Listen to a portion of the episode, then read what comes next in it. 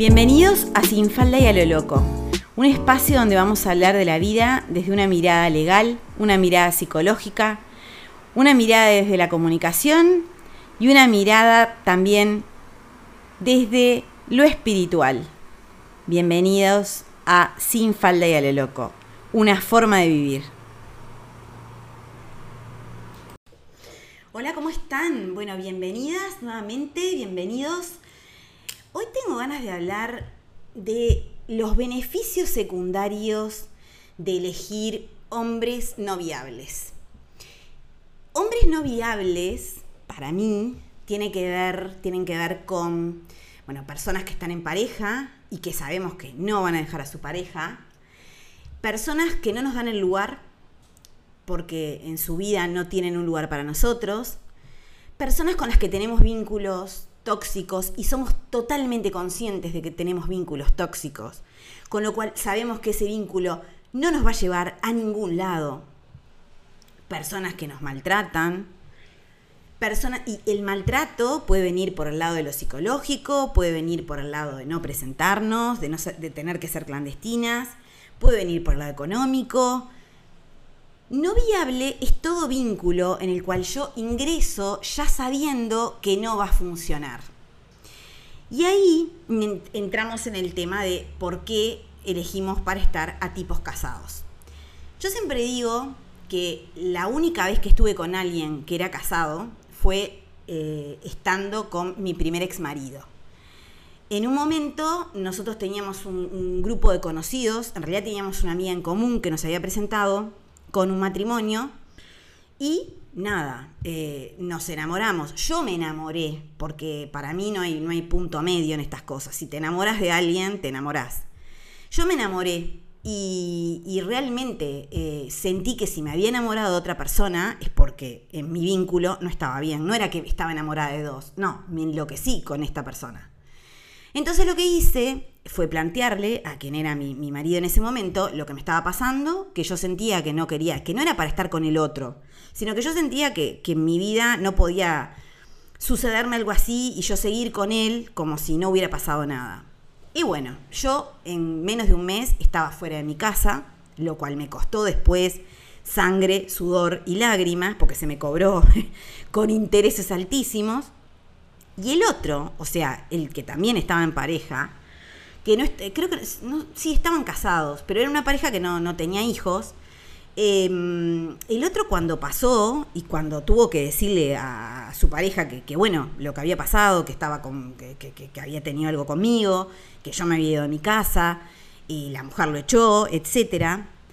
Cuando eso eh, sucedió, él empezó a ir y venir entre la mujer y eh, barra ex mujer, porque no terminaba de ser ni ex ni mujer, y conmigo. De alguna forma las dos colocamos a este bendito señor en un lugar en donde dos mujeres se peleaban porque él las eligiera. Imagínense, eso es una situación tan, pero tan desgastante, tan tremenda, de sufrimiento tan grande, de pérdida de la dignidad, de denigración personal, de autoestima y valoración 0,000 que no se puede creer. Y me acuerdo que mi madre, que nunca le cayó bien mi primer marido, nunca, jamás, cuando vio esta situación, me dijo, mira Simón, que cuando te metes con alguien que está casado es para sufrir. Y la verdad, tenía razón. Detesto decirlo, pero mamá tenía razón. Lo que yo pené con ese hombre no está escrito. No está escrito. Entonces, cuando después de, no sé, un año, dos años de idas, venidas, de estar, de que estaba, no estaba, eh, y de que estaba la otra persona, cuando estaba todo bien, él pensaba si ella estaría bien, había una tormenta, y no le caerá un rayo a la casa. Todo el tiempo, estabas haciendo algo y todo el tiempo.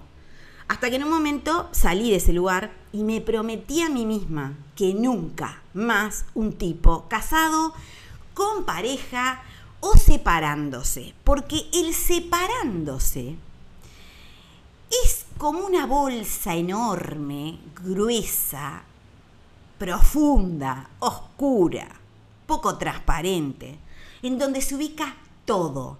Desde un tipo que te dice que vive con la mujer en la misma casa porque no pueden divorciarse o porque no tiene plata para alquilar, y eso puede ser que suceda, pero créanme que cuando hay voluntad se logra. Hasta los tipos que te dicen que no, que la mujer no, no puede sola, que no quiere. O el tipo que directamente cuando empezás el vínculo te dice, mirá que yo esto es lo que te puedo dar. Lo que yo te puedo dar es un rato todos los viernes. Lo que yo te puedo dar es una, una vez a la semana, una vez al mes, una vez al año, que tengamos cama y más nada. Y ahí la pregunta que hay que hacerse es, ¿qué parte nuestra le alcanza con eso?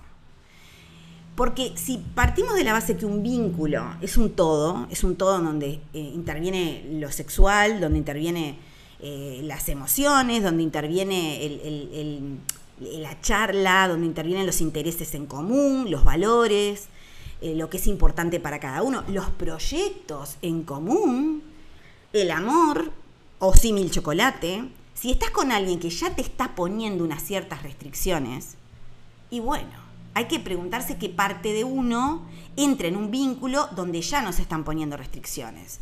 Porque una cosa es que nosotras no queramos, porque la gente dice, no, no, pero lo que pasa es que yo no quiero convivir. Sí, pero querés ser el segundo plato de esa mesa, querés que...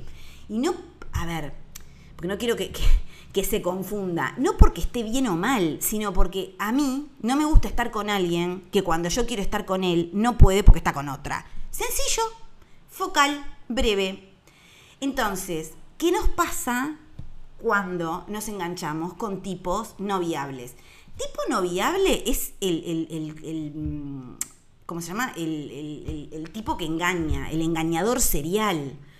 Porque además la persona que engaña de esa manera, que uno ya ve que, el prontuario que tiene y que además es de tener más de una a la vez, yo no sé en qué parte nos comemos la pastilla de que con nosotras van a cambiar. ¿Por qué alguien iría a cambiar su forma de ser? Por estar conmigo. No, a ver, ¿en qué, ¿en qué momento el ego se nos infla tanto? La idealización es tan grande que pienso y creo, y créanme que pensé y creí muchas veces en mi vida, que conmigo va a ser suficiente y necesario como para que el otro cambie sus hábitos, cambie sus costumbres, cambie lo que le gusta hacer. Y a la recíproca. Pero, ¿qué quieren que les diga? Nosotras nos adaptamos muchísimo más. Yo me reconozco que un montón de la música que sé es porque con cada pareja que tuve me aprendí sus gustos musicales, aprendí de música y miren que tuve muchos que, eran muy, muy, muy buenos melómanos y realmente eh, aprendí mucho. O cuando uno eh, hace o sigue al otro en lo que le gusta. Yo he ido a pescar cuando cada vez que pasaba por, por la playa o por algún lugar y veía un tipo pescando con la mujer atrás leyendo, decía, pobre mujer. Bueno, pues yo fui esa pobre mujer sentada con un libro esperando que al otro le pique algo. Oh my god. Eh, no sé, yo he ido a bailar a lugares que no me interesaban en lo más mínimo, he ido a fiestas o a lugares en donde he dicho, pero ¿qué hago yo acá? ¿Qué se me perdió acá? He conocido gente que no me ha importado en lo más mínimo. Cuando conoces los amigos, cuando el otro te lleva a lugares que no te interesan. Y me acuerdo que una vez saliendo con un segundo de silencio, eso estuvo bueno, yo estaba haciendo terapia en ese momento con una psicóloga que, a la que quiero muchísimo, la negra Iris, Iris Peña, una psicoanalítica de la hostia, docente de la facultad, cuando yo empecé a atenderme con ella, con lo cual también aprendí muchísimo mi ser psicóloga, ¿no? Porque cuando uno estudia psicología, con cada persona que vos te atendés, vas impregnándote de las distintas maneras de ser psicólogo.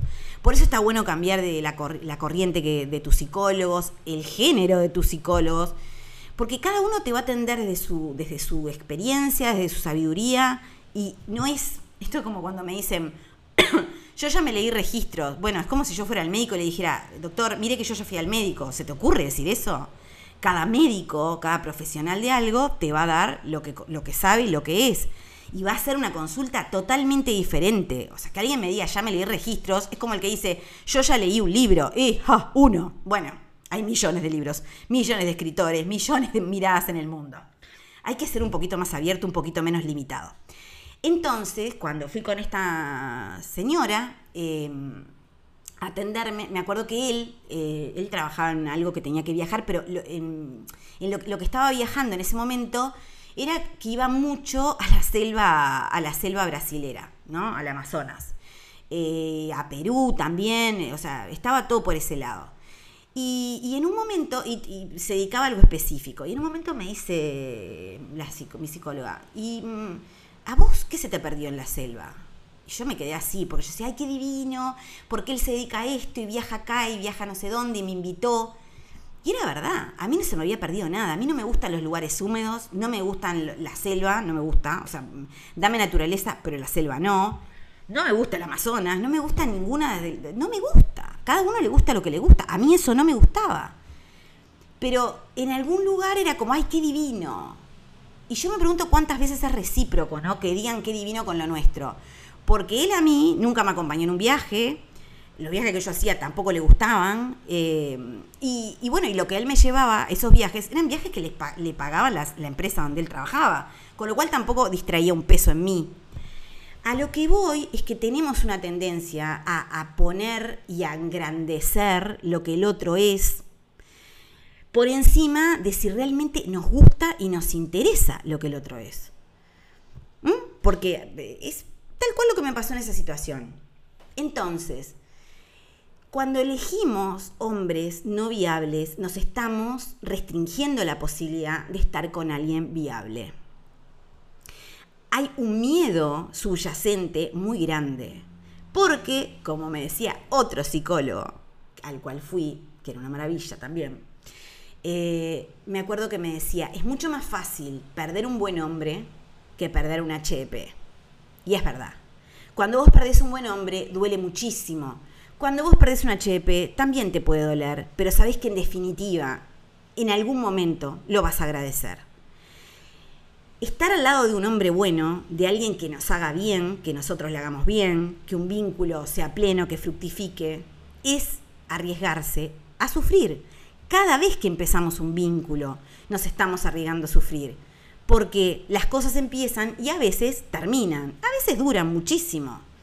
Pero es un acto de valentía y de coraje de ambas partes animarse a establecer un vínculo en el cual se digan las cosas de frente, en el cual se cuiden mutuamente, en el cual se tengan proyectos de verdad, no esos tipos que estás saliendo de los 15 días te dicen, porque cuando viajemos, cuando hagamos esto, cuando hagamos lo otro, por favor, ¿qué nos pasa, mujeres? ¿En qué lugar nos ponemos de, no visibilizar que hay un pelotudo adelante? Porque solamente un pelotudo te puede decir te amo a los 15 días, o que no tiene idea de, cómo, de, cómo se conjuga el verbo, qué le pone adentro. Y solamente un pelotudo importante te va a empezar a decir todo lo que vas a hacer junto cuando hace tres días que está saliendo. Pasará o no pasará, pero decímelo y a continuación invítame. A continuación invítame. No digas que en un futuro, el futuro es ahora, mi amor. Si sos alguien viable, me vas a decir que querés hacer un montón de cosas conmigo y vas a empezar a hacer un montón de cosas conmigo. No en un futuro hipotético. El futuro se trae al presente. En donde nos pone el otro se trae al presente. Y como decía una amiga, cuando uno empieza a salir con alguien, nos lleva un mes más o menos, a veces un poco más, en prolijarnos. Porque es verdad, a veces conoces a alguien y vos ya estás en algo, o estás cerrando algún proceso personal, o tenés un tema del tipo que sea y no estás totalmente disponible para el nuevo vínculo. Pero cuando sabés que querés estar con alguien, empezás a ordenar tu vida para poder estar con. Entonces, que alguien sea viable se demuestra en la cancha. Porque es como cuando hablan de esos jugadores de fútbol espectaculares, pero que después en la selección no te meten un gol. Y uno dice, será espectacular pero no mete un gol. Bueno, es lo mismo. No me importa que el prospecto sea maravilloso si después no mete un gol. Y meter un gol es crear circunstancias de acercamiento y de conocimiento agradables y disfrutables para ambos. Pero entonces, la pregunta que nos tenemos que hacer no es tanto quién es el otro, qué quiere el otro, sino qué parte nuestra está tan fallada que le damos entrada en nuestra vida a alguien que no es viable. ¿En qué zonas nuestras castigadas, lastimadas, temerosas de vivir algo completo y pleno, enganchamos y nos enganchan. Detrás de los hombres no viables están los beneficios secundarios de ciertas seguridades. Con un hombre no viable no te va a tocar tener que resolver si vas a convivir o no, ni te va a tocar conocer a la familia, ni te, va ni te van a tocar un montón de cosas. Probablemente ni siquiera te aburras. Porque en general los vínculos con personas no viables tienen muchísima adrenalina. Muchísima adrenalina. Porque el no viable siempre hay que reconquistarlo, siempre hay que seducirlo, siempre hay que tratar de que nos elija. Y eso hace que de los dos lados se ponga algo diferente a lo que es una relación cuando ya está eh, más, más consagrada, más segura y donde cada uno se dio mutuamente el lugar. En sí, debería pasar también en las relaciones consagradas y donde uno se da el lugar, el conquistarse y el seducirse para no caer en, el aburrimiento, ¿no? En, el dar ideas, el crear, el crear salidas, encuentros, cosas diferentes, románticas o no, pero digo, que muevan un poco el bote. Pero en todo caso, con un viable, estás todo el tiempo haciendo un esfuerzo enorme y además tenés que estar disponible. Porque en general el no viable, vos te tenés que acomodar a sus horarios. Cuando el tipo quiere, chasquea los dedos y ahí vas. Y no está bueno. No está bueno. O cuando te dicen que vas a hacer tal o cual cosa y después llega el momento y no. O cuando te aseguran que algo va a cambiar y no cambia. Entonces, es un momento de preguntarse a quién le regalamos nuestro tiempo. Y también es un momento de preguntarse desde qué lugar me relaciono con el otro. Si desde el deseo o desde la necesidad. Y créanme que hay una enorme diferencia. Cuando me relaciono con el otro desde el deseo, es porque lo deseo.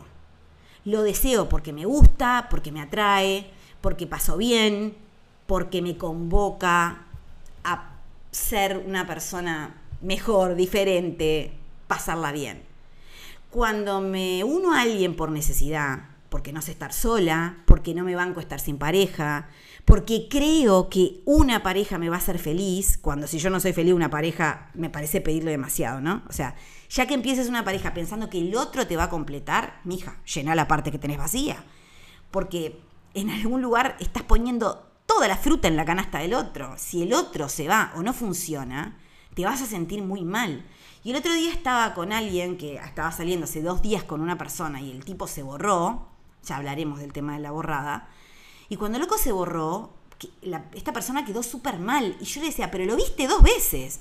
Dos veces que la primera vez lo viste una hora porque te citó al mediodía y una hora y media el otro día y después no lo viste más y te bloqueó. ¿Cómo te podés sentir tan mal porque alguien se, te bloqueó y se borró? ¿Qué, ¿Qué depositamos tanto en el otro para sentirnos tan mal sin conocerlo siquiera?